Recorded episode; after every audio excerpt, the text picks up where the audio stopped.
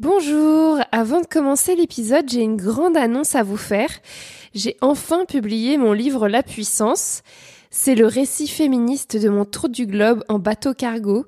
Il fait 270 pages et vous pouvez le commander dans votre librairie préférée. Vous le savez peut-être, mes deux podcasts Marie sans filtre et Sologamy sont indépendants et autoproduits par mes soins depuis le début. Alors si vous achetez mon livre, vous me rémunérez directement et vous contribuez ainsi au financement de mes podcasts. Si vous voulez que ces deux podcasts perdurent en 2023, en 2024 et au-delà, et que ces épisodes restent gratuits et intéressants, je vous invite à commander la puissance chez votre libraire. C'est vraiment un récit captivant où se mêlent aventure, violence sexiste et autodéfense féministe. J'y raconte mon voyage en cargo, mes relations avec les hommes marins et ma reconstruction après les agressions que j'ai subies. La puissance, c'est un livre empouvoirant, comme on dit. Les personnes qui l'ont déjà lu le décrivent comme une pépite, un livre stimulant, sincère, fluide et rapide à lire. J'en suis très fière, j'ai hâte d'avoir vos retours à vous sur ce livre. J'ai donc mis un lien pour passer commande de la puissance en version numérique ou en version papier dans la description de cet épisode de podcast. Je vous laisse cliquer dessus. Je vous remercie par avance pour votre soutien à mon travail et à mes podcasts Marie sans filtre et Sologamy. Voilà, c'est tout ce que je voulais vous dire avant de commencer l'épisode. Bonne écoute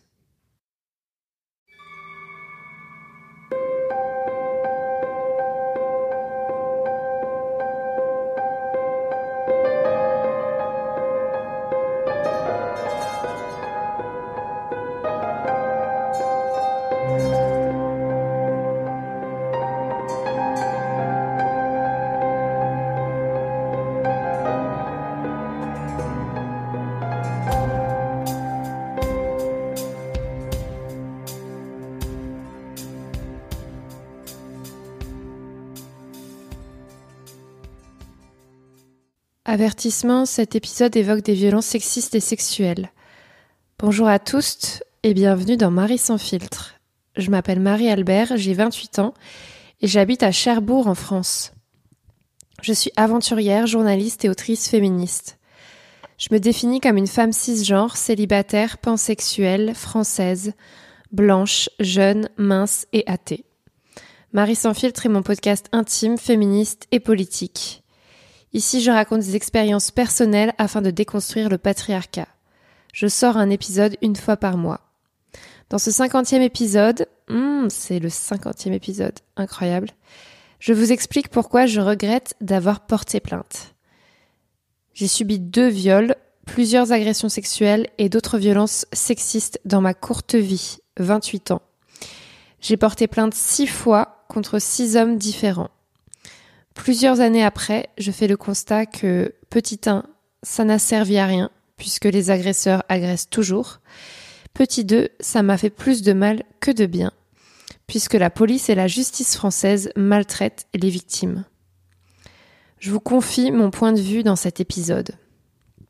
Mais avant de commencer à vous raconter ma vie, je cite un commentaire reçu au sujet de mon podcast. Aujourd'hui, c'est Kyusu qui a écrit le 21 avril 2021, ça remonte. Très rafraîchissant ton podcast Marie. J'adore ton authenticité et ton franc-parler qui m'ont fait sourire ou plutôt rire à plusieurs reprises. Merci beaucoup pour ce commentaire. Aujourd'hui, on va pas rire, enfin peut-être que si, puisque il faut avoir de l'auto-dérision pour euh, porter plainte et pour euh, raconter ça. Franchement, c'est un délire. Voilà, revenons au sujet du jour. Euh, si vous voulez laisser un commentaire euh, sur euh, Marie sans filtre, sur le podcast Marie sans filtre, allez-y, je vous citerai dans un prochain épisode. Le sujet du jour, je regrette d'avoir porté plainte. Alors déjà, je vais raconter brièvement les agressions subies. Bon, pas toutes, hein. mais je vous ai déjà dit, donc il y a eu deux viols. Il y a eu des agressions sexuelles, violences conjugales, harcèlement sexuel au travail,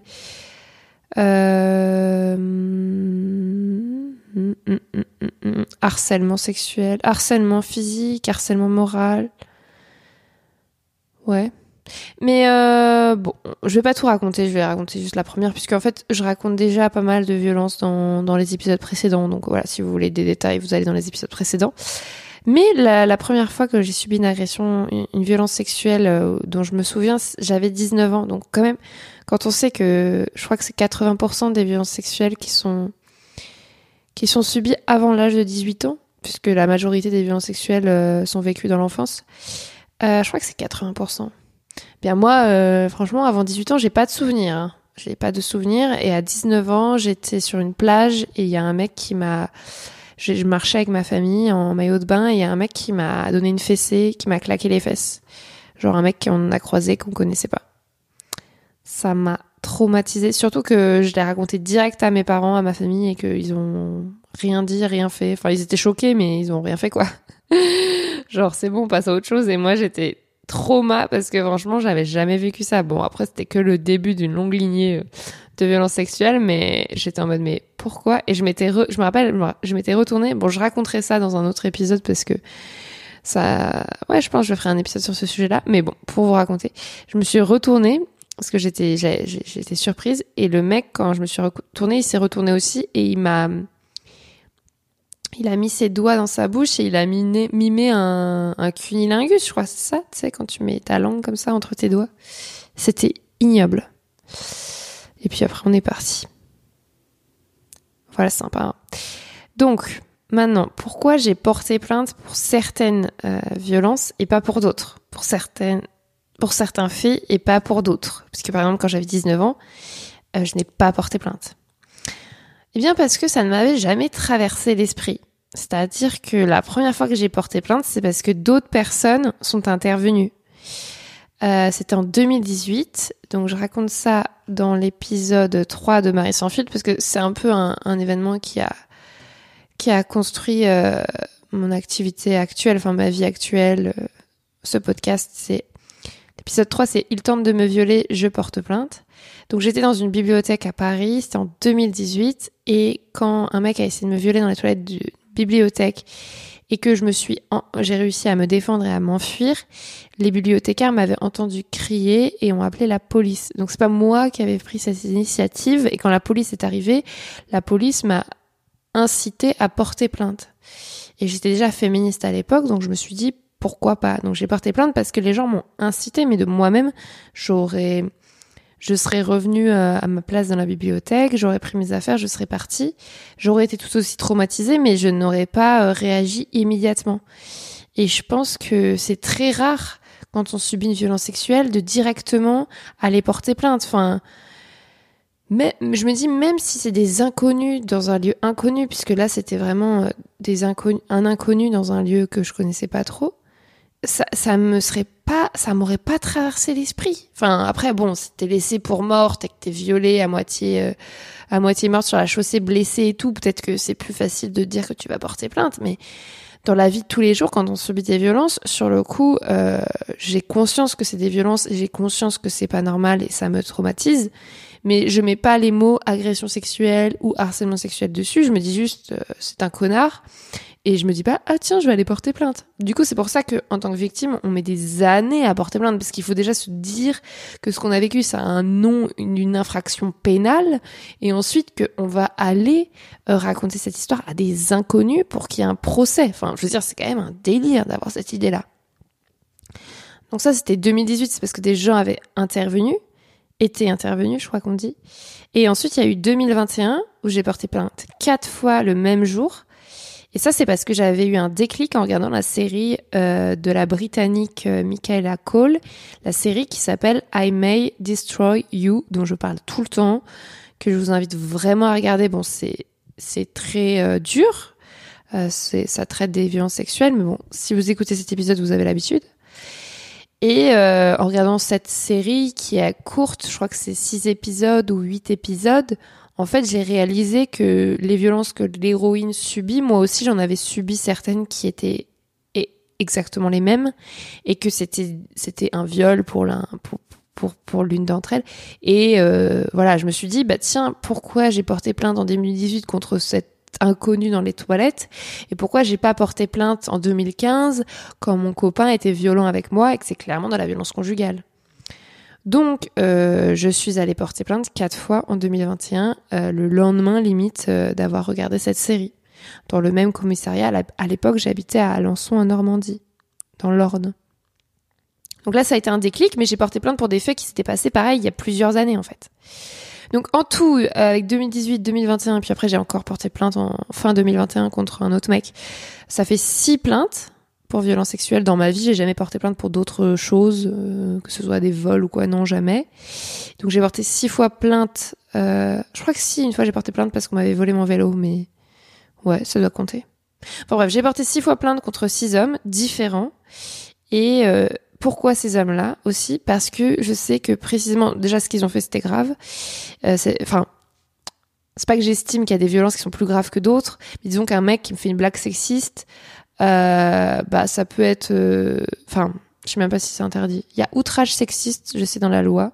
Enfin, un mec voilà qui va me faire un outrage sexiste, donc il va me dire, euh, euh, de toute façon t'es bonne euh, qu'à laver euh, le linge, rentre chez toi, t'es une t'es une femme, t'es faite pour pour pour pour t'occuper des enfants. Ça, ça peut être un outrage sexiste par exemple.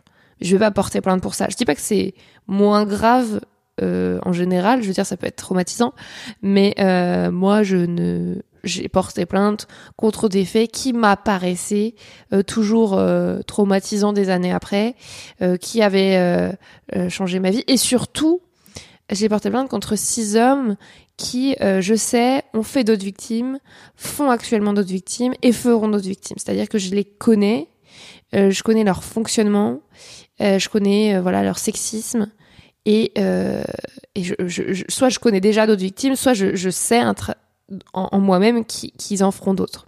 Ils sont dangereux. Donc au moment où je porte plainte, mes motivations, c'est de les empêcher de violenter d'autres personnes. En fait, je me dis, en France, on n'a pas 36 000 solutions quand on veut euh, empêcher quelqu'un de violenter d'autres personnes. Je peux pas rester derrière eux toute la journée à vérifier ce qu'ils font.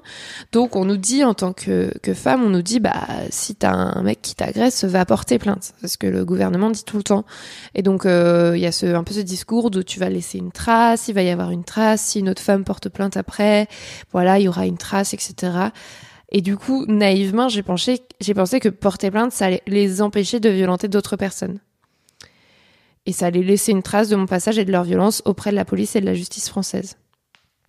D'ailleurs, je relève que l'un des seuls bénéfices de mes dépôts de plainte à ce jour, c'est que j'ai trouvé d'autres victimes euh, d'un des agresseurs euh, après avoir porté plainte contre lui. Si j'avais pas porté plainte contre lui et si j'en avais pas parlé en ligne, parce que c'est pas le fait d'avoir porté plainte qui m'a fait euh, trouver d'autres victimes, sur ce point-là je m'étais trompée, mais c'est le fait d'en parler. C'est-à-dire qu'à partir du moment où j'ai porté plainte, je me sens légitime à en parler publiquement sur les réseaux sociaux, parce que effectivement, si du jour au lendemain je vais mettre en story euh, Instagram, je, là j'invente un nom, Jules Dupont m'a violé. Là j'ai inventé un, un nom, ne vous, ne vous enflammez pas.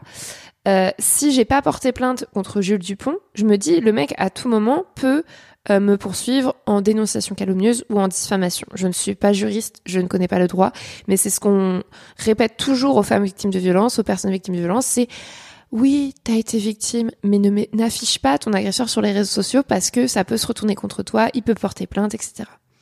Et on a eu l'exemple de, de, de, femmes, par exemple Sandra Muller qui avait euh, créé le hashtag Balance ton porc, le mec qu'elle avait accusé d'agression sexuel, je crois, qu'il s'appelle Eric Brion. Euh, bah en gros, il, il, a porté plainte contre elle et ça a duré des années jusque finalement elle gagne le procès en mode euh, non, elle avait le droit d'écrire ça, mais pendant des années, elle a été condamnée, puis relaxée, puis condamnée, etc. Après, il y a eu euh, Denis Baupin, un parlementaire qui a agressé sexuellement des femmes du groupe écologiste. Et eh bien, il y a plein de femmes qui ont porté plainte contre lui. Enfin, qui l'ont dénoncé, qui l'ont dénoncé. Et après, il a porté plainte contre elle, pareil. Je sais plus si c'est dénonciation calomnieuse ou diffamation, mais un truc du style. Et finalement, au bout de des années, elles ont aussi gagné. Mais en fait, on a toujours cette peur en tête de se dire, bah en fait, j'ai déjà souffert de cette violence, j'ai pas envie en plus que euh, le mec euh, me poursuive en justice. Enfin voilà, c'est terrible, ça engage des frais, c'est très éprouvant psychologiquement. Donc moi-même, euh, quand je vais parler d'un mec qui me fait du mal en story Instagram par exemple, je vais mettre que son prénom ou que son initial ou je vais inventer un autre nom. Tant que j'ai pas porté plainte contre lui, même si c'est un connard, même si c'est un mec violent, j'ai pas envie que le mec commence à m'écrire pour me faire chier et tout. Et me porte plainte contre moi. Alors que quand j'ai déposé plainte, je me sens légitime. Je sais que c'est pas euh, forcément euh, euh, rationnel, puisqu'en fait, je, pense que le gars, même si j'ai porté plainte, il peut tout aussi bien porter plainte pour dénonciation calomnieuse ou diffamation. Encore une fois, je sais plus c'est quoi la dénomination exacte. Il peut toujours le faire. Mais moi, je me sens légitime. Je me dis, bah là, je vais afficher Yacine El Azaz sur mon Insta le mec euh, sur mon Twitter, euh, là où je veux, le mec peut euh, peut, peut s'enflammer, dire qu'il va porter plainte contre moi, mais en fait, moi j'ai déposé plainte avant. Il se trouve qu'il y a d'autres victimes, qu'il y a d'autres plaintes. Enfin, enfin, je trouve que ce serait pas très malin de sa part de faire ça, quoi. Il y a une enquête, il y a des preuves, enfin, juste fait profil bas. Et dans les faits, c'est ce qui se passe. C'est-à-dire les mecs, je les ai affichés et je les affiche tout le temps et ils ont tous terrorisé par moi. Mais bref, là, ça, ça c'est même pas ce que je voulais dire. Je voulais dire que l'un des seuls bénéfices de mes dépôts de plainte à ce jour, c'est que j'ai trouvé d'autres victimes donc de ce mec Yacine El-Azaz. C'est un, mec qui m'a violé en 2017. Donc quand je dis qu'il m'a violé, c'est qu'il a retiré son préservatif sans mon consentement pendant un rapport sexuel qui était lui consenti.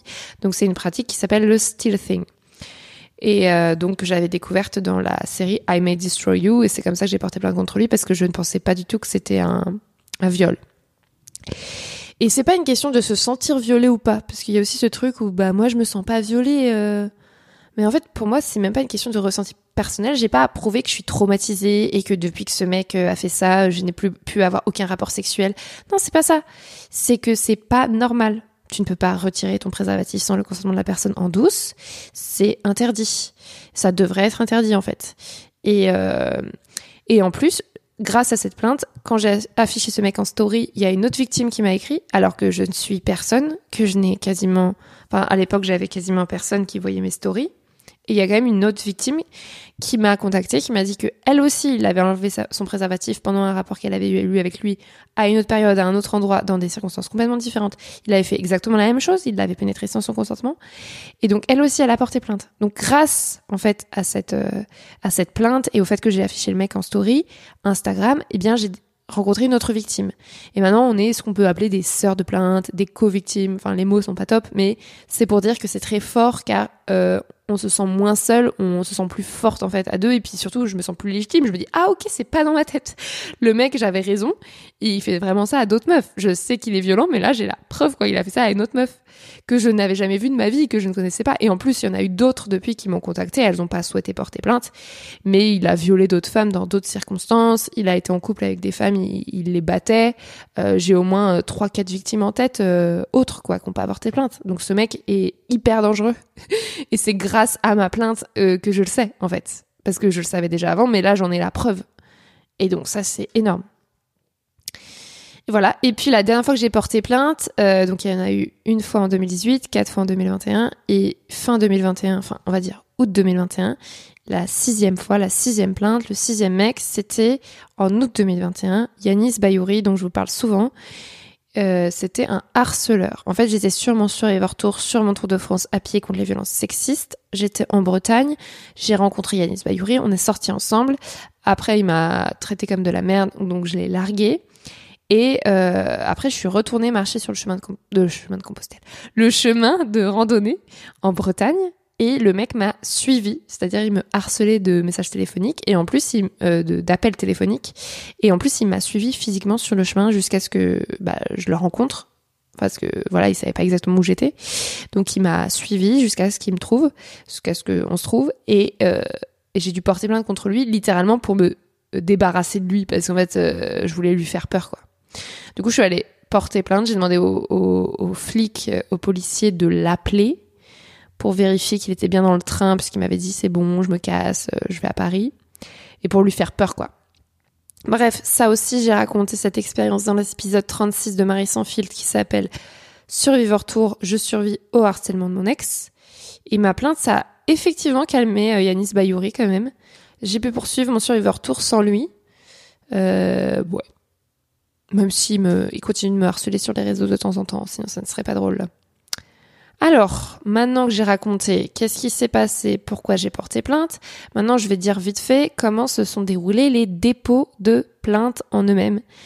Euh, je n'aurai qu'un mot à dire mal. à ce sujet, vous pouvez écouter l'épisode 29 qui s'appelle Il me viole, je ne porte pas plainte de mon podcast Marie sans filtre. Donc dans cet épisode 29, je raconte précisément le dépôt de plainte, le dépôt des quatre plaintes en février 2021 au commissariat d'Alençon contre quatre hommes différents pour des violences subies entre 2015 et 2019. Donc en février 2021, je resitue les choses, euh, je regarde la série I May Destroy You, j'ai un déclic, je vais porter plainte contre quatre hommes différents au commissariat d'Alençon pour des faits qui se sont passés il y a plusieurs années. Euh, donc il y a un mec, euh, on va dire c'est euh, Yanis Alazaz pour viol, donc retrait du préservatif sans mon consentement. Il y a un mec, c'est Paul Boulben, c'est violence conjugale. Euh, quand on sortait ensemble, il me balançait des objets sur la gueule. Euh, il y a un mec, c'est Arnaud Blin, c'est un collègue de travail quand j'étais à l'agence France Presse qui m'a harcelé sexuellement euh, jusqu'à ce que je perde mon travail. Et il y en a un, il s'appelle Yevgeny. J'ai pas son nom de famille, donc je ne pourrais pas vous dire. C'est un marin ukrainien qui m'a agressé sexuellement en me donnant des fessées sur un des cargos quand j'ai fait mon tour du globe en cargo. Donc, il est ukrainien et vous le savez, en ce moment, c'est la guerre en Ukraine. Mais il travaille pour une entreprise française qui s'appelle la CMA-CGM, euh, qui a les bateaux, les cargos sur lesquels j'ai embarqué pour faire le tour du globe en tant que passagère. Donc, il m'a agressé sexuellement. Et donc techniquement, c'est facile de trouver son identité, sachant qu'il travaille pour une entreprise française. Et d'ailleurs, depuis, j'ai su qu'ils avaient trouvé son identité, mais euh, ils ne me l'ont pas transmise. Donc je ne pourrais pas vous dire son nom de famille, mais de toute façon, je ne pense pas, qu'il y a beaucoup de personnes ukrainiennes qui écoutent mon podcast et qui le connaissent. Donc ça s'est mal passé parce qu'en fait, euh, je parle pas que de ce, dépôt de plainte là. Donc déjà pour quatre, pour déposer plainte contre quatre personnes, euh, dont un pour viol, ça m'a pris deux jours.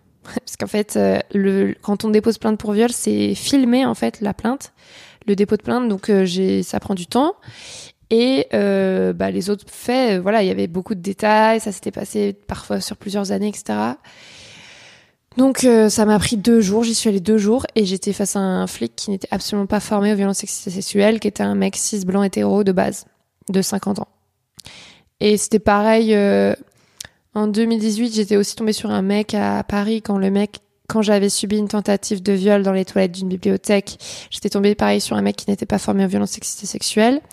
Et en 2021, quand j'ai porté plainte contre Yanis Bayouri en Bretagne, je suis également tombée sur un mec cis blanc hétéro de 50 ans qui n'était pas formé aux violences sexistes sexuelles. Donc, quand je vous dis qu'ils ne sont pas formés, c'est que je dois leur expliquer la définition de harcèlement sexuel, par exemple parce que plus d'une fois, ils ont refusé en fait de prendre ma plainte pour harcèlement sexuel. Alors qu'en fait, quand on porte plainte, c'est pas aux flics de décider pourquoi on porte plainte, c'est à nous. On peut arriver et dire je porte plainte pour viol, la personne n'a pas à nous dire ah non, ce n'est pas un viol en fait, c'est interdit. Donc moi je porte plainte pour viol, c'est l'enquête qui doit déterminer si c'est un viol ou pas, mais c'est pas euh... enfin c'est même pas l'enquête, c'est euh... Si, je crois c'est l'enquête. Enfin bref, c'est pas le flic en, soi qui prend le dépôt de plainte. Et donc euh, j'ai dû leur expliquer, par exemple au travail quand Arnaud Blin m'a harcelé sexuellement à l'AFP, j'ai dû expliquer aux flics que le harcèlement sexuel au travail, c'est pas euh, demander des faveurs sexuelles. La loi elle a évolué maintenant. Poser des questions à connotation sexuelle à une collègue, c'est du harcèlement sexuel. Il n'y a pas forcément besoin que le mec te dise j'ai envie de baiser avec toi en fait. Ah, ça c'est compliqué parce que je dois en permanence en fait euh, euh, faire de la pédagogie parce que je dois pas non plus m'énerver. Voilà, faut pas que les gars soient soient vénères contre moi. Et après, ils se permettent euh, toutes sortes de, de remarques complètement déplacées. celui d'Alençon, il m'avait fait des blagues. il m'avait menacé de me mettre en garde à vue parce que je lui avais dit un truc qui lui avait pas plu et du coup, il a voulu me faire peur. Et puis quand il a vu que j'avais peur, il, il m'a dit euh, Ah non, mais je rigolais. Ah ouais, donc vous venez de me dire que vous alliez me mettre en garde à vue, mais c'était une blague. Ah, mais c'est super drôle en fait. Je suis en train de porter plainte pour viol et vous m'expliquez et vous me faites des blagues sur la garde à vue. Ben, c'est génial. Je passe euh, vraiment mon, ma meilleure journée là. Et quand j'avais porté plainte pour tentative de viol dans les toilettes de la bibliothèque à Paris, déjà j'avais pas porté plainte pour tentative de viol puisqu'il ne voulait pas. Enfin même moi j'avais pas ça en tête donc c'était violence volontaire.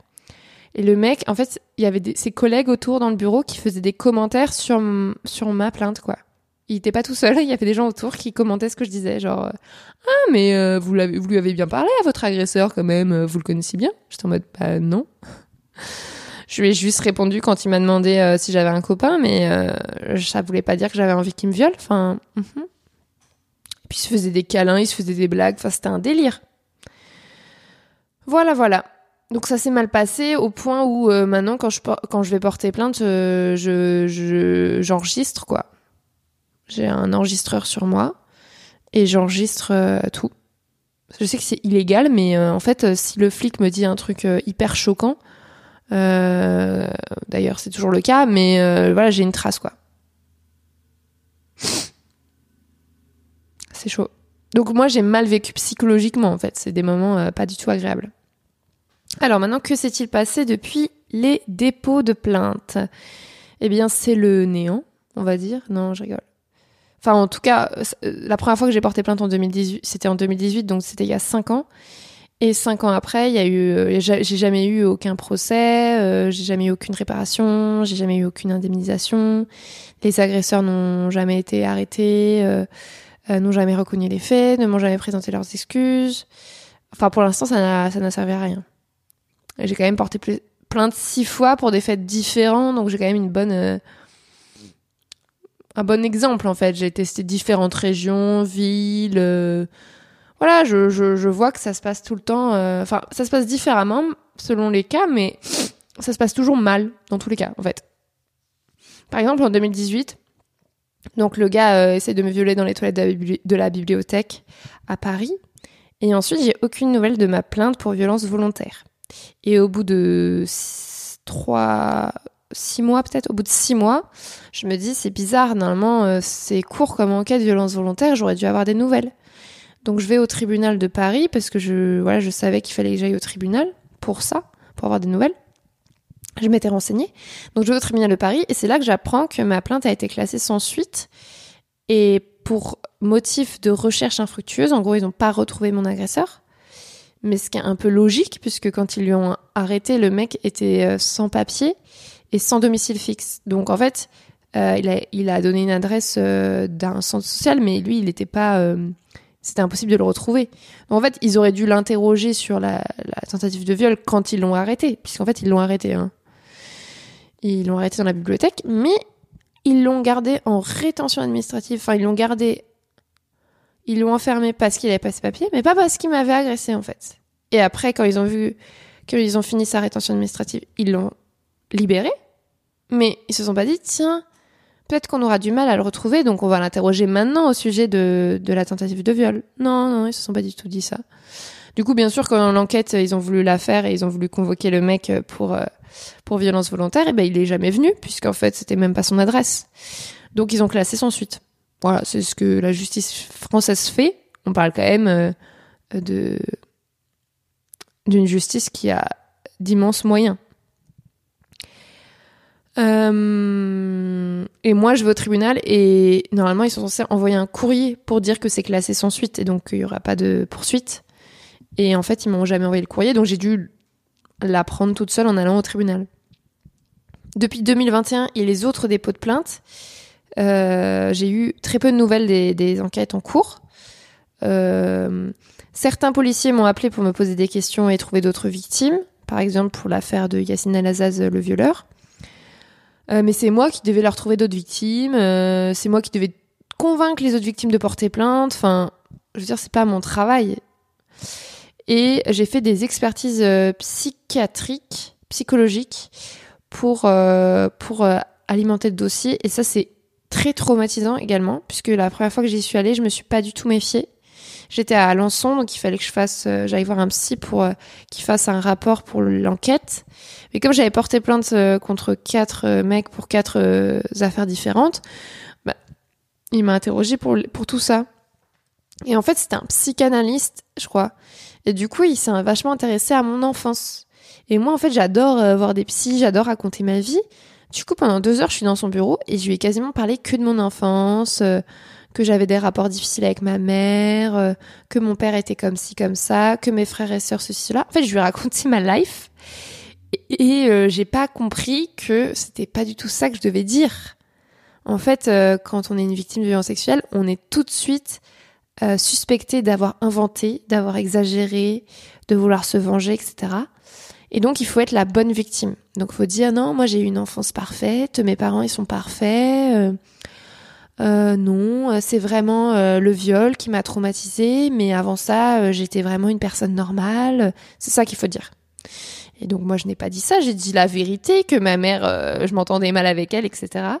Et donc le psy, il a rendu un rapport mais éclaté, puisque je l'ai eu après, où avec son jargon de psychanalyste, il parle de trucs, on ne comprend rien. Et euh, il conclut en fait que j'ai des problèmes avec ma mère et que c'est euh, euh, limite c'est pour ça que je suis traumatisée. Enfin vraiment mais n'importe quoi, n'importe quoi. Et il parle ouais vraiment pas des violences. Donc ça c'était terrible. Et ensuite quand quand j'ai appris, je reviens un peu auparavant, quand j'ai appris que ma plainte était classée sans suite en 2018 euh, pour tentative de viol à la toilette de la bibliothèque, j'ai appris qu'il existait une commission d'indemnisation des victimes d'infractions. Ça s'appelle la CIVI, dans chaque département, dans chaque tribunal, et que je pouvais faire une demande d'indemnisation, même si euh, l'affaire avait été classée sans suite. Je pouvais dire, bah oui, mais moi j'ai eu euh, j'ai eu des problèmes après ça, euh, j'ai perdu de l'argent, euh, je demande une indemnisation. Parce que classé sans suite, ça veut pas dire qu'il s'est rien passé, ça veut juste dire qu'il n'y a pas assez d'éléments pour poursuivre euh, la personne inculpée. Et donc, j'ai fait ma demande auprès de la CIVI à Versailles. Et là, j'ai revu un, psy, pour faire une autre expertise, parce que la CIVI avait besoin d'une expertise autre.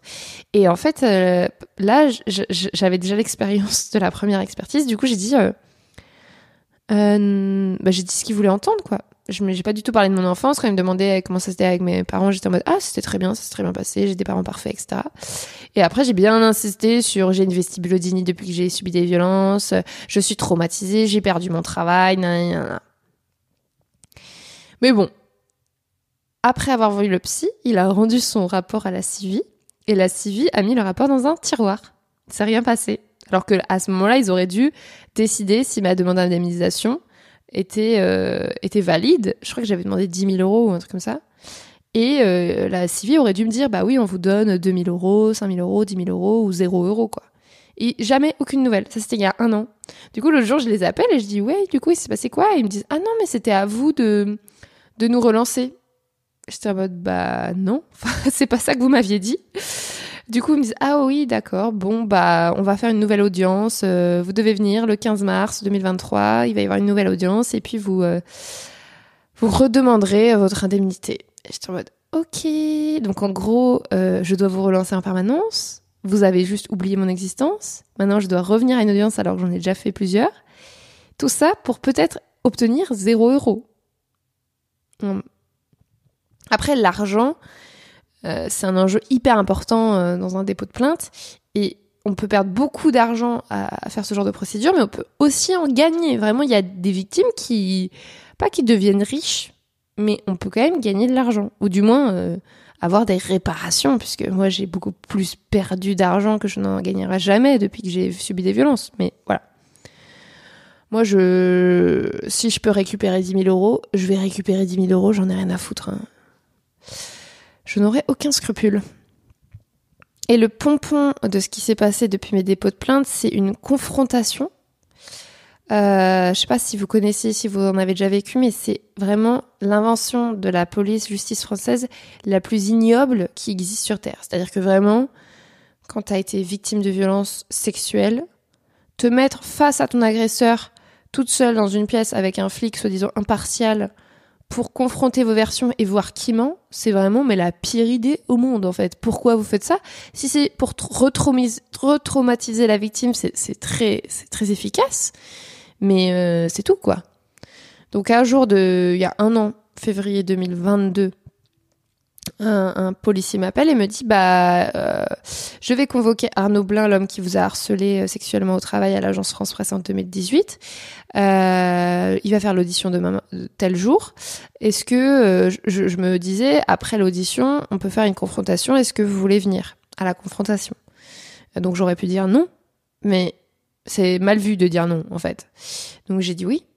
Et je me suis renseignée pour prendre une avocate avec moi. J'aurais dû payer genre 300 euros pour qu'une avocate vienne avec moi, mais franchement, euh, j'avais la flemme, donc j'y suis allée toute seule et c'était atroce.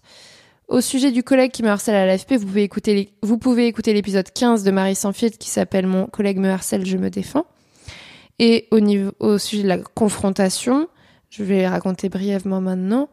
Euh, ça s'est bien et mal passé à la fois puisque le policier n'était pas impartial, il était clairement de mon côté et il posait des questions euh, pour entrer de, dedans, enfin pour, pour, enfin voilà, il mettait mal à l'aise Arnaud Blin, mais Arnaud Blin, euh, sur ses positions, elle invente tout, elle est folle, enfin pas elle est folle, mais ouais, elle invente tout, elle veut se faire remarquer. Il a dit des trucs énormes. Par exemple, il a dit que que quand j'étais à l'AFP en CDD, j'étais nulle que tout le monde disait euh, que j'étais nulle, que c'était pour ça qu'il m'avait pas reproposé de CDD après. J'étais en mode ah ouais, vraiment. Le mec, lui, lui, il est au placard. Lui, c'est vraiment un très mauvais journaliste. Il vient me dire que c'est moi qui étais nulle, alors que l'agence France Presse m'a proposé 10 CDD d'affilée. J'étais en mode mec, si j'étais si nulle que ça, il m'aurait pas reproposé de CDD alors qu'il y avait 80 personnes qui se bousculaient derrière pour avoir un contrat. Enfin, n'importe quoi. Et puis euh, j'ai appris du coup à cette confrontation que le mec est toujours en CDI à l'agence France Presse bien sûr, que maintenant il est même chef de son service, du moins responsable. Et il avait même son badge AFP qui dépassait euh, de façon apparente de sa poche de pantalon, de façon très élégante. Donc le mec il était en mode bon là faut que j'aille au travail. Enfin là il, il était de passage à la police, mais après il allait au travail quoi. C'était incroyable. Et en fait, il était pas bien il était, ça se voyait qu'il avait peur, qu'il était pas bien, il était super silencieux, il, il regarde, il m'a pas regardé une seule fois, il regardait par terre, alors que quand j'étais à l'AFP, il regardait que mes seins et mes fesses tout le temps. Et là, il m'a pas regardé une seule fois. Il m'appelle, il m'appelait euh, Madame. Quand il devait parler de moi, il disait Madame ceci, Madame cela. J'étais en mode mais on a travaillé ensemble, je m'appelle Marie, tu t'appelles Arnaud, enfin pour qui tu te prends, c'est un truc de fou. Enfin, il faisait comme s'il me connaissait pas quoi. Et euh, et moi en fait, j'étais super fière à côté, je me tenais hyper droite, je le regardais, j'étais j'étais et en plus j'étais choquée par ce qu'il disait parce qu'il inventait des énormités et en fait moi je mens jamais dans la vie. Et du coup quand je vois des gens mentir en live, je suis toujours choquée. Je me dis mais c'est pas possible vous Enfin, en plus, je pense qu'il croit vraiment ce qu'il dit. C'est-à-dire que les gens qui mentent, souvent, sont persuadés qu'ils disent la vérité. Alors peut-être moi, je mens aussi, peut-être. Alors, je sais pas. Et, euh, et du coup, j'arrêtais pas de faire des onomatopées. Je, je disais, enfin, je soufflais. Euh, on avait nos masques et je soufflais quand il disait une énormité et ça le saoulait trop parce que je suis censée rester silencieuse, mais j'arrivais pas quoi. Je riais des fois. Enfin, c'était nerveux, mais franchement, c'était atroce. C'était atroce. Des fois, le policier, il allait imprimer un truc dans la salle d'à côté et heureusement, il demandait à quelqu'un de venir pour nous surveiller, mais je pouvais pas rester dans la salle avec lui toute seule, avec Arnaud Blin. Je me sentais tellement mal. Je me sentais en danger, quoi. Enfin, ça, ça a réactivé tout mon trauma. Et heureusement, j'avais demandé à ma meilleure amie de venir. Du coup, elle m'attendait en bas et quand je suis sortie, on allait au resto et elle était là et tout. J'ai pu, euh, j'ai pu décompresser avec elle, mais c'était, c'était terrible. La prochaine fois, je, je prends une avocate avec moi, je m'en fous. Enfin, la confrontation c'est terrible même si sur le coup j'avais l'impression de le dominer en fait euh, non enfin c'était juste euh, dans ma tête c'était c'était terrible. Et puis et puis depuis la confrontation donc en février 2022 j'ai j'ai pas eu de nouvelles.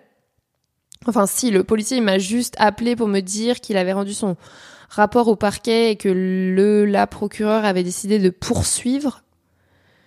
Mais après, je lui ai écrit pour lui demander ça veut dire quoi poursuivre et il m'a jamais répondu. J'ai jamais su ce que ça voulait dire. Et après, j'en ai parlé à des juristes ou des, avocates qui m'ont dit euh, que ça voulait dire euh, qu'il allait peut-être avoir euh, soit il allait avoir un rapport à, rappel à la loi, soit un procès. Mais comme j'ai pas eu de nouvelles depuis, parce que du coup j'avais super peur, je me suis dit bah ça se trouve il va y avoir un procès. Et moi, je veux pas du tout aller à un procès.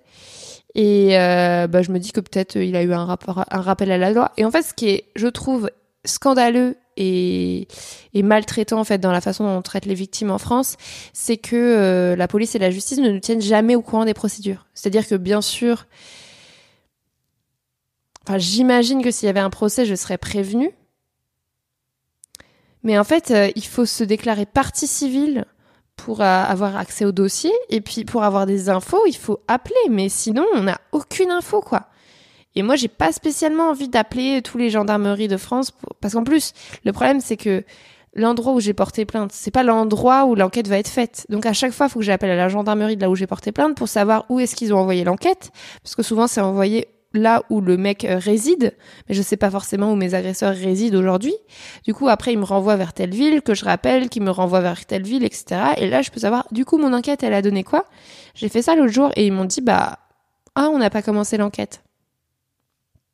Donc là, je parle de Yanis Bayouri, le mec avec qui je suis sortie en août 2021 et qui m'a harcelé quand je l'ai quitté sur le chemin de randonnée.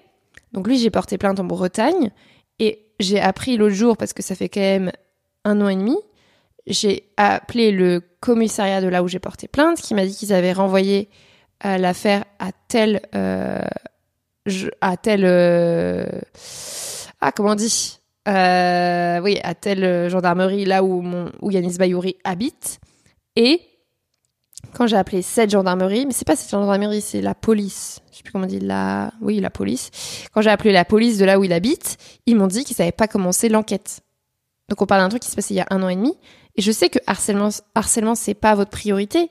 Mais en fait, le problème, c'est que si vous aviez fait l'enquête directe, limite, vous prenez le mec, enfin, j'ai porté plainte le jour où ça s'est passé. Donc, limite, vous prenez le mec sur le fait, vous l'interrogez le jour même, vous m'interrogez, etc. Bah, on a plein d'éléments j'avais des preuves sur moi, etc., de, tous les appels qui m'avaient passé, des messages et tout.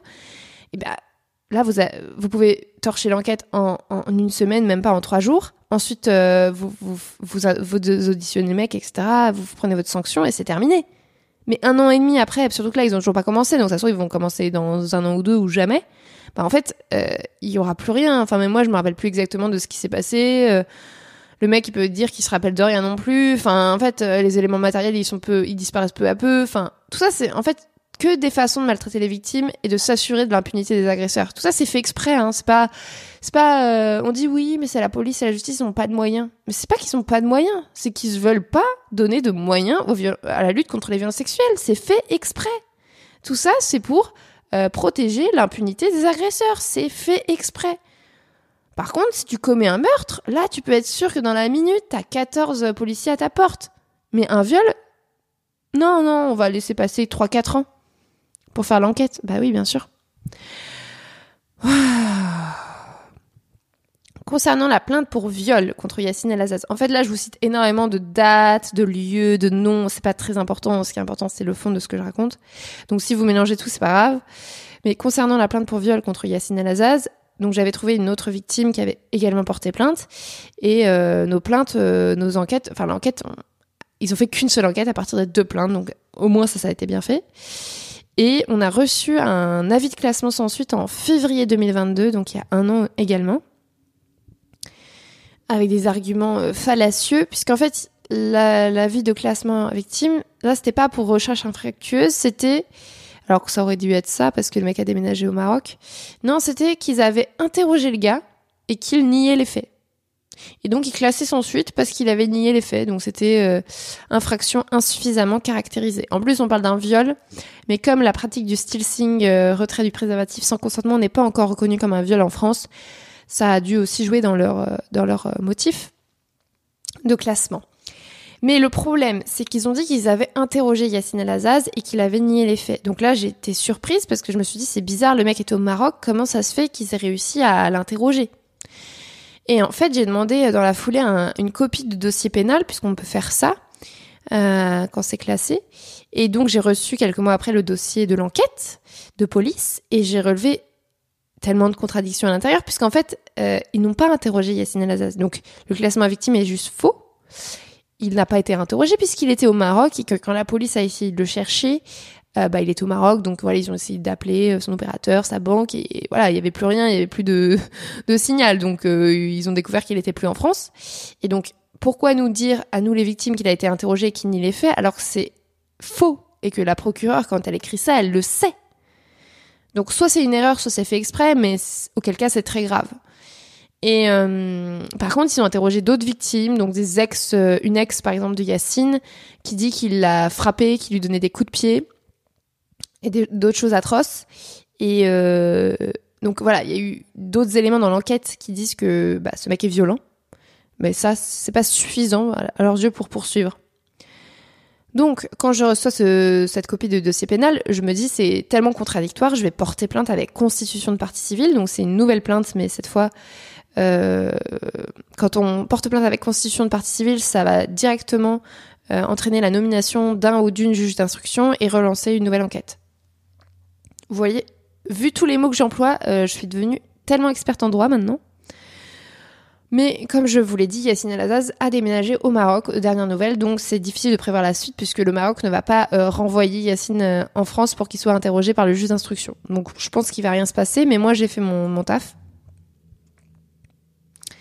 Parallèlement à tous ces événements, j'ai demandé l'aide juridictionnelle. Donc euh, l'aide juridictionnelle, ça permet d'avoir un avocat, un avocat directement rémunéré par l'État. On n'a pas besoin d'avancer les frais. Bon, l'avocat est très mal payé par l'État, mais il y a des avocats, avocates qui acceptent l'aide juridictionnelle. Donc j'ai trouvé sur les réseaux sociaux une avocate féministe qui a accepté l'aide juridictionnelle. Ensuite, j'ai dû faire une demande d'aide juridictionnelle au bureau d'aide juridictionnelle de mon département. Ils m'ont demandé des tas de papiers, ils m'ont envoyé des tas de courriers, ça a pris des mois, parce qu'en fait, avec la justice aussi française, tout se passe par courrier. Euh, la police, ils t'appellent du jour au lendemain et t'as pas leur numéro, mais euh, la justice, c'est des, des courriers. C'est très pratique étant donné que je change d'adresse tous les six mois et qu'ils ne voilà ne savent pas que j'ai changé d'adresse puisque je n'ai pas leur contact. Mais bref, du coup l'aide juridictionnelle, euh, j'ai dû donner 10 000 papiers, 10 000 justificatifs. Finalement, ils m'ont dit non. Finalement, ils m'ont dit oui. Et j'ai obtenu l'aide juridictionnelle totale pour une seule des affaires, car oui, il faut demander l'aide juridictionnelle une fois par affaire. Je ne pourrais pas avoir une avocate pour toutes les affaires. Donc, enfin, je veux dire, je peux pas avoir une aide juridictionnelle pour toutes les affaires. Donc là, j'ai demandé pour la plus grave viol de Yassine El Azaz. Et donc, j'ai une avocate féministe euh, que j'ai pu choisir et qui a accepté de m'accompagner. Mais comme euh, j'ai porté plainte avec constitution, constitution de partie civile et que depuis, il n'y a pas vraiment de nouvelles, l'avocate, pour l'instant, elle fait rien, quoi. Donc, si je veux avoir une avocate pour les autres affaires, il faut que je redemande l'aide juridictionnelle. juridictionnelle. Et bien sûr, l'aide juridictionnelle, ça dépend des revenus. Hein. Moi, c'est parce que je suis au RSA que je l'ai eu. Il y a l'aide juridictionnelle totale que j'ai eue et il y a l'aide juridictionnelle partielle si vous êtes un peu moins pauvre. Bref, c'est une galère sans fin. Franchement, avoir affaire à la police et à la justice française, c'est l'épreuve la plus difficile que j'ai jamais affrontée au niveau administratif. Faut savoir que moi, j'ai pas du tout de phobie administrative. Au contraire, j'adore ça, envoyer des courriers. Enfin, c'est pas que j'adore ça, mais comme je suis très organisée et que je tiens ça de ma mère et que je réponds à tous les courriers euh, en temps et en heure, bah, ça me dérange pas. Voilà, faire une déclaration d'impôt, ça me dérange pas. Euh... Non. Non, non, je vois vraiment les avantages du truc. Donc, quand j'ai commencé à recevoir des, des, courriers de la justice, moi, je me suis pas méfiée, j'ai juste commencé à répondre. Mais du coup, au début, je répondais toujours en courrier euh, par courrier recommandé avec accusé de réception. Mais en fait, ça coûtait un bras ou deux. Au bout d'un moment, j'ai arrêté. Et, euh, et ça prend un temps infini, toutes ces démarches, et ça aboutit jamais, puisque je vous rappelle qu'aujourd'hui, j'ai toujours rien obtenu de concret de la justice française. Euh, aucun résultat tangible en cinq ans de temps, sauf donc l'aide juridictionnelle, mais voilà, c'est, ça, pour l'instant, ça me sert à rien. Et puis, comme je disais tout à l'heure, j'ai changé d'adresse. Et comme j'ai pas de coordonnées des personnes en charge de l'enquête euh, police ou justice, je peux pas les prévenir que j'ai changé d'adresse. Et puis en fait, pour dire la vérité, moi mes plaintes, une fois que j'ai déposé plainte, je me dis bah c'est bon, c'est plus entre mes mains, hein, maintenant vous vous débrouillez sans moi. Sauf qu'en fait, je, je, me rends compte que si je fais rien, il se passe rien. Donc là, il faudrait, ça fait plusieurs années que j'ai porté plainte, il faudrait que j'appelle tous les commissariats pour savoir ce que c'est devenu, parce que à part Yassine El-Azaz, le classement sans suite, j'ai aucune nouvelle des autres plaintes. Il y en a quand même quatre. Et donc, je, l'autre jour, j'étais au CIDFF de la Manche, à Cherbourg. Donc, le CIDFF, c'est le Centre euh, d'information des droits des femmes et des familles. C'est dans chaque département, vous pouvez aller les voir. C'est euh, une association qui vous aide euh, avec des psys, des juristes. Euh, il y a plein d'informations en fait si vous avez subi des violences. Et donc j'ai pris rendez-vous avec une juriste du CDFF de la Manche et j'y suis allée et je mon plan c'était que de lui parler du fait que bah, j'avais aucune nouvelle de mes plaintes et qu'elle m'aide à avoir des nouvelles. Et en fait la meuf n'avait aucune empathie, elle était super froide et direct quand je suis arrivée que je lui ai raconté, elle m'était en mode euh, non, mais ça, ça a été classé sans suite. Hein. Je dis, bah non, enfin, j'en sais rien si ça a été classé sans suite. Elle dit, ah bah non, mais si vous avez pas de nouvelles, euh, c'est que ça a été classé sans suite. Hein. Et puis, euh, bon, harcèlement, ils s'en foutent. Hein. Ils font même pas d'enquête. Hein. C'est une plainte sèche, vous aurez jamais de nouvelles. Enfin voilà, elle était super négative. Elle disait que des trucs comme ça alors qu'elle avait aucune preuve de ce qu'elle disait. Et puis au bout d'un moment, sans me demander mon consentement, elle a commencé à appeler les, les, commissariats de là où j'avais porté plainte. Donc ça voulait dire que potentiellement, devant moi, là, dans les cinq minutes, j'allais savoir ce qui était devenu ma plainte. Alors qu'elle venait de me dire que c'était sûr, ça avait été classé sans suite, du coup, euh, j'étais pas prête psychologiquement à recevoir cette nouvelle euh, de la police. Enfin, je veux dire, euh, elle a appelé successivement cinq commissariats pour avoir des nouvelles, sachant qu'en plus, ça servait à rien de le faire devant moi parce qu'on n'avait qu'une heure de temps comme rendez-vous, voire moins. Et le temps que le commissariat te décroche, ça prend des fois dix minutes. Enfin voilà, t'es es en attente. Enfin, ça n'avait aucun sens ce qu'elle faisait. Et surtout, je lui ai dit, mais en fait, si pour avoir des nouvelles de la plainte, il suffit d'appeler le commissariat, je peux le faire. Enfin, j'ai pas envie de le faire parce que, comme je vous l'ai dit, euh, moi, une fois que c'est derrière moi, j'ai envie de passer à autre chose. Mais au bout d'un moment, voilà, j'ai quand même envie d'avoir des nouvelles, donc euh, je peux le faire. Mais voilà, elle s'obstinait à le faire devant moi. Et puis, au bout d'une heure, naturellement, elle a eu aucune nouvelle puisque, enfin, il l'a renvoyée de commissariat en commissariat étant donné que j'avais porté plainte euh, dans des endroits où la personne n'habitait pas. Donc après, l'enquête, comme je vous l'ai dit, était renvoyée dans, dans un autre département. Et puis ça n'a jamais été classé sans suite. Voilà, ce qu'elle m'avait raconté au début était faux en fait. Et, euh, donc à la fin de l'entretien, elle me dit bah bon, j'ai pas réussi à avoir tout le monde, mais on a qu'à se partager. Moi, je vais rappeler tel tel commissariat demain, et puis vous vous appelez tel tel commissariat. Euh, et elle me dit qu'elle me rappelle dans quelques jours pour me donner les nouvelles. Ça, c'était au mois de décembre. On est en février. Je n'ai jamais eu aucune nouvelle d'elle. Donc elle ne l'a pas fait. Et en plus, elle était hyper froide, hyper euh, moqueuse. Enfin, c'était horrible. La meuf, elle travaille au CIDFF, quoi. Elle reçoit des victimes de violence toute la journée. Je l'ai dit après à sa, à sa directrice, mais non, je l'ai pas dit à sa directrice. Je l'ai dit à sa collègue euh, psy, qui est maintenant en arrêt maladie. Mhm. Et euh, donc, elle m'a jamais rappelé. Et moi, de mon côté, j'ai fait mon devoir. J'ai appelé les commissariats que j'étais censée appeler. Mais c'est tout, quoi. C'est comme ça que j'ai appris que Yanis Bayouri, à Champigny-sur-Marne, ça n'avait toujours pas commencé l'enquête. Et que la CIVI m'avait oublié dans un tiroir le rapport du psychiatre. Et grâce à mon appel, j'ai une euh, audience en mars. Je suis absolument ravie d'y retourner à Versailles, à la CIVI de, Versailles, de Versailles, pour savoir si j'ai une indemnisation ou pas suite à la tentative de viol dans les toilettes de la bibliothèque. Mais euh, euh, le cargo Yevgeny, j'ai pas de nouvelles, c'était la juriste qui devait le faire.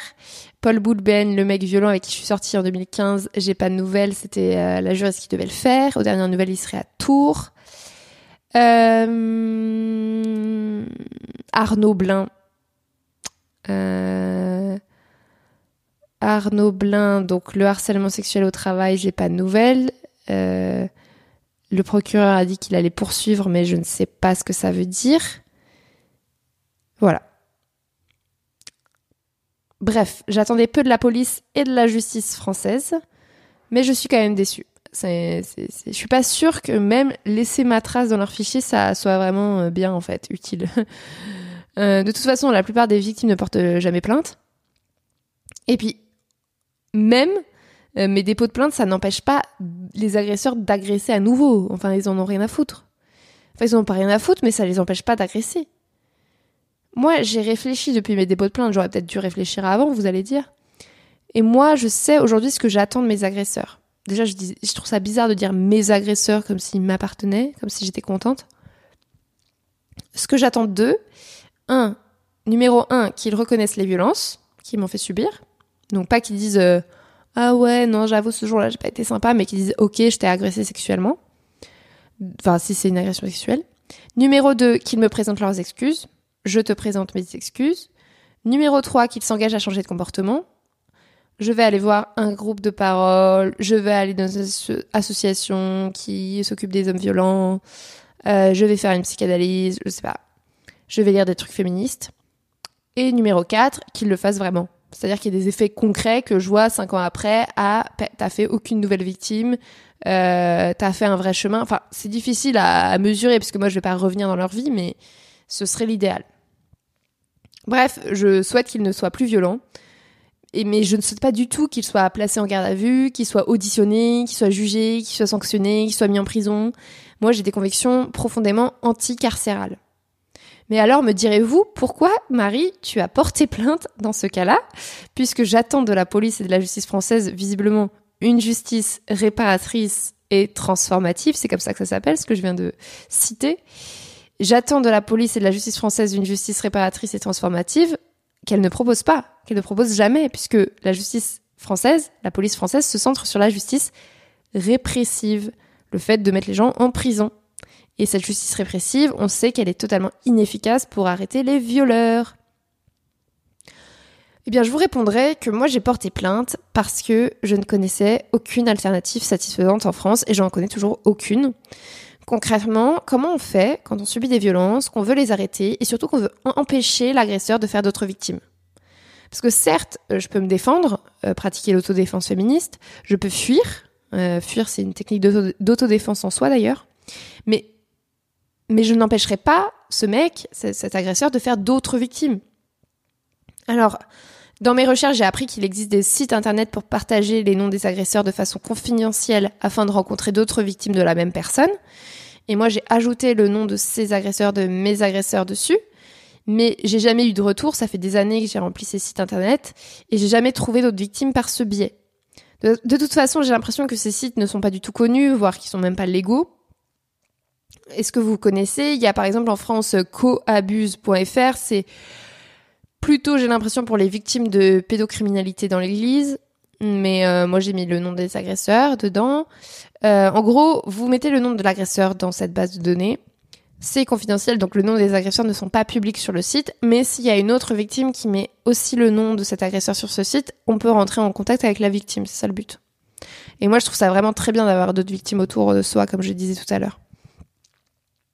Et au Canada, j'ai découvert hier soir qu'il y avait dit son nom.ca euh, et c'est énorme, dit son nom.ca, ils mettent, euh, elles mettent le nom des agresseurs euh, visiblement sur le site. Ça c'est bien parce que du coup, si t'as un doute sur un mec, tu vas sur ce site, tu vérifies s'il est dans la de données, il y a écrit vite fait ce qu'il a fait, s'il y a une plainte en cours, combien il y a de victimes, et voilà. Mais c'est euh, des agresseurs présumés, c'est-à-dire qu'il n'y a pas eu de jugement, euh, c'est juste des victimes qui ont renseigné leur nom. Et donc, euh, nom.ca est poursuivi en justice euh, régulièrement par des mecs qui sont sur ce site et qui sont pas contents. C'est énorme. Ça, en France, ça pourrait pas exister. Il y aurait un scandale direct. voilà. Est-ce que vous connaissez ces sites? Est-ce que vous connaissez d'autres façons de d'empêcher les agresseurs d'agresser? Bien sûr, on peut les tuer, mais voilà, c'est pas une option que je que je considère sérieusement. En fait, moi, je, je, trouve ça génial de se dire, bah, on va éduquer les générations suivantes pour que ce soit pas des agresseurs. Mais moi, ce qui m'intéresse, c'est qu'est-ce qu'on fait aujourd'hui tout de suite. En fait, qu'est-ce qu'on fait aujourd'hui tout de suite pour que ce violeur, on va dire Yassine El Azaz, qui est au Maroc et qui, je sais, maintenant fait des victimes au Maroc, euh, voilà, je le sais. Euh, comment on fait pour qu'il n'en fasse pas? C'est ça, concrètement, qu'est-ce que je fais? Parce que porter plainte, ça sert à rien. Mais qu'est-ce que je fais? Enfin, c'est pour moi, c'est, je, supporte pas ce sentiment d'impuissance. C'est-à-dire que j'ai les ressources, euh, euh, enfin, je pense, je pense avoir les ressources pour pouvoir me, battre contre ces gars, et je sais pas quoi faire.